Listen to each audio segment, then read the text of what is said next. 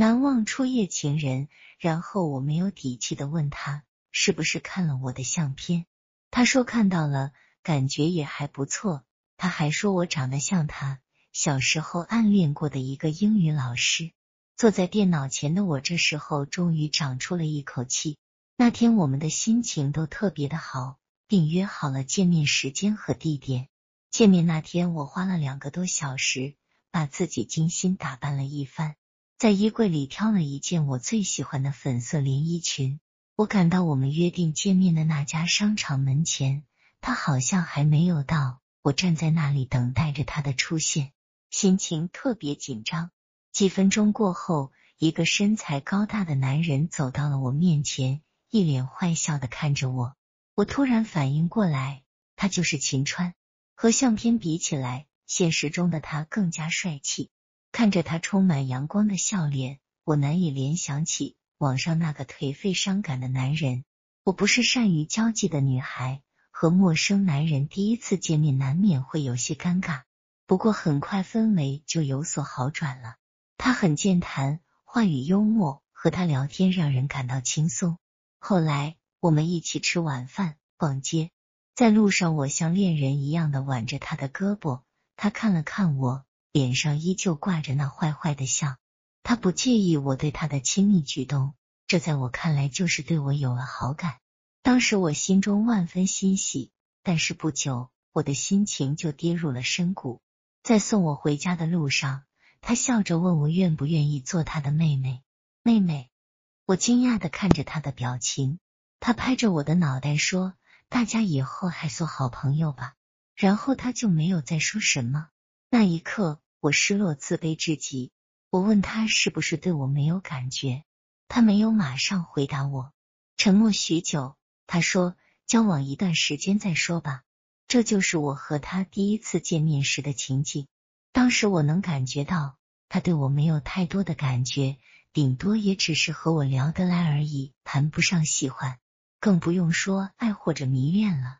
事到如今，我仍然认为他始终没有爱过我，虽然我把我的第一次给了他。男追女如隔山，女追男如隔沙。我想这就是在我们交往三个月后，秦川答应做我男朋友的原因。虽然我不是一个有心计的女人。但我相信我的执着是能打动他的。第一次见面以后，我灰心丧气过，也想就这样做普通朋友算了。但是我不甘心，因为我爱他，爱的太深了。我想退出也已经晚了。那天回家之后，我对自己说，即使是丧失做女人的尊严，我也要和秦川生活在一起。从那天开始，我每天都会给他打电话，在生活上关心他。后来每次见面的时候，我都十分主动，或者说的难听点，我在有意勾引他。两个月后的一个晚上，秦川突然主动打了我的手机，这在以前是没有过的，从来都是我给他打电话。他电话里的声音十分低沉，他说他正在一个酒吧里一个人喝酒，心情很不好，问我能不能过去陪他。我问了酒吧的地址，就出门了。我到那家酒吧时，秦川正坐在一个角落里，神情忧郁的喝着酒。我走过去，拿起他的酒瓶，目光温柔的注视着他。他脸上没有了笑容，眼角挂着疲惫。我问他发生了什么事情，他说没什么，只是想喝酒而已。然后他让我坐在对面陪他喝。那是我第一次喝酒，没过多久我就有些上头了。他喝了很多。喝到后来就醉倒在椅子上，我很费力的把他从椅子上拉了起来，搀扶着他进了一辆的士。上车后，我和司机说了他家的地址。秦川一上车就吐了，吐的满身都是污秽。我从包里拿出纸巾给他擦干净。看着他不省人事的样子，我万分怜惜。我不了解他心里的痛楚，一定是有什么难过的事情才会喝那么多酒。在车里，秦川靠在我上，拉着我的手说胡话。我记得他说不要离开他，不要让他一个人孤零零的活着。凭着女人的直觉，我猜想这些话是说给另外一个女人听的。我猜那个女人是他以前的女朋友。听着深爱的男人在醉酒后叫着别人的名字，我没有醋意，只有怜爱之心。此外，我感到自卑，因为我无法替代他以前所爱的那个女人，无法让他爱上我。这不能不说是一种遗憾。因为车被弄脏了，一路上司机一边开车边说了不少抱怨的话。下车后，我只好多给了他一些钱。后来，我把他搀扶到了他家门前，从他裤兜里掏出钥匙开了门，把他扶到沙发上躺好后，我给他放好了洗澡水，然后给他泡了一杯浓茶。看着他把茶喝下去后，我扶他进浴室。那时候他已经开始清醒了，他说不用我扶，然后就晃晃悠悠的走进了浴室。他洗澡出来后精神好了许多，看他没事了。于是我说要回家，我没有想过要在他这里过夜，因为他以前并未对我流露过好感。但是那天他却挽留我说太晚了，让我一个人回家，他不放心。我犹豫片刻后答应了，也许是出于感激，也许是因为酒精的作用。那天他第一次吻了我，那不是我的初吻，但是我至今都还记得那缠绵的柔情。接吻过后，我倒在了他怀里。我喃喃的说要做他的女人，如果不答应的话，我就立刻从他家里走出去，并且从此不再在他的生活里出现。他犹豫的看着我，叫我别闹了。他说他不能那么做。我委屈的掉下了眼泪，然后神情黯然的躲避他的目光。他抱着我，安慰我，要我别生他的气。看着他忧郁的目光，我心中激动万分，猛然抱着他。激情荡漾的吻着他，我能感觉到那热烈的吻让他失去了主张。我抚摸他的身体，轻柔的解下他的衣服，然后把自己身上的衣服全部褪去。他神情激动的看着我赤裸的丰满身体，于是我们倒在了沙发上。时隔三年，我依然记得我第一次做爱时的全部细节，虽然只是短暂的几分钟，他怕弄疼了我。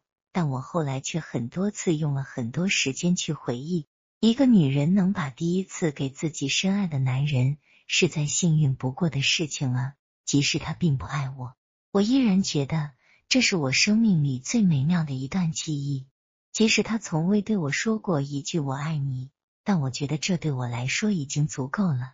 从那天起，我就对自己说：从此以后，我是秦川的女人，不管他身在何方。不管他是不是在乎我这个女人，从那天开始，我和秦川的关系有了一段并不漫长的蜜月期。那些日子，我们每天都会见面，他会主动给我打电话，关心我的生活，并教刚参加工作的我学会如何为人处事。我对他自然是更加的迷恋。那时候，我满脑子想象的都是我和秦川的美好未来。那时候，我确实是个幸福的小女人。这样的状态持续了一个多月，但是后来他还是离开了我。一天晚上，他打来电话说：“大家还是分手吧。”他的理由是公司要派他去上海负责一个大项目，仅此而已。我知道这只是他的借口，也许是为了不伤害我，他无法直接说他不爱我的事实。我知道他并不爱我，他的心早就随着那场车祸一起被他前女友带走了。我问他这是不是和我分手的真正原因？电话那边的他沉默了许久，然后说：“就算是吧。”他用一种伤感的语调说：“他对这个城市厌倦了。虽然他知道我是真的爱他，但是他不会是一个好情人、好丈夫，因为他已经丧失了爱的能力。”他说：“不想再耽误我的青春，我的青春，我难道还有青春吗？”我在电话里大声的哭了起来。我说我不能没有他。那天我已经完全丧失了尊严。我说我马上去他家，我要跪在他身边，直到他答应不离开我。他也哭了，说了很多愧疚的话。最后他说最后悔的是和我做爱了，因为我当时还是处女。后来他挂了电话，没有说再见。秦川就这样冷酷的离开了我，离开了我生活的这个城市。也许我早就预料到了这样一个结局，但真正面对这结果时，我心中还是充满了悲伤。不过，我始终没有怨恨过他。不知道为什么，我总是对他产生不了恨意。或许因为我能理解他的苦楚，或。许因为我对他爱的太忘我，至今我仍然没有恨过他。但是爱却像是一辆无人驾驶的列车，开车的人都已经走了，列车却还会沿着宿命向前行驶。这就是最大的悲哀，这就是我最难以接受的事实。剩下的只有爱，没有了所爱的人，我孤零零的存在着。这就是我要独自面对的事实。不知道过了多久，我的生活才算慢慢恢复了正常。我像以往那样寂寥的生活着，也会有朋友，也要去工作。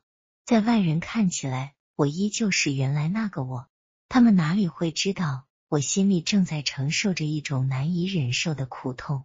我感觉我的爱已经随他走了。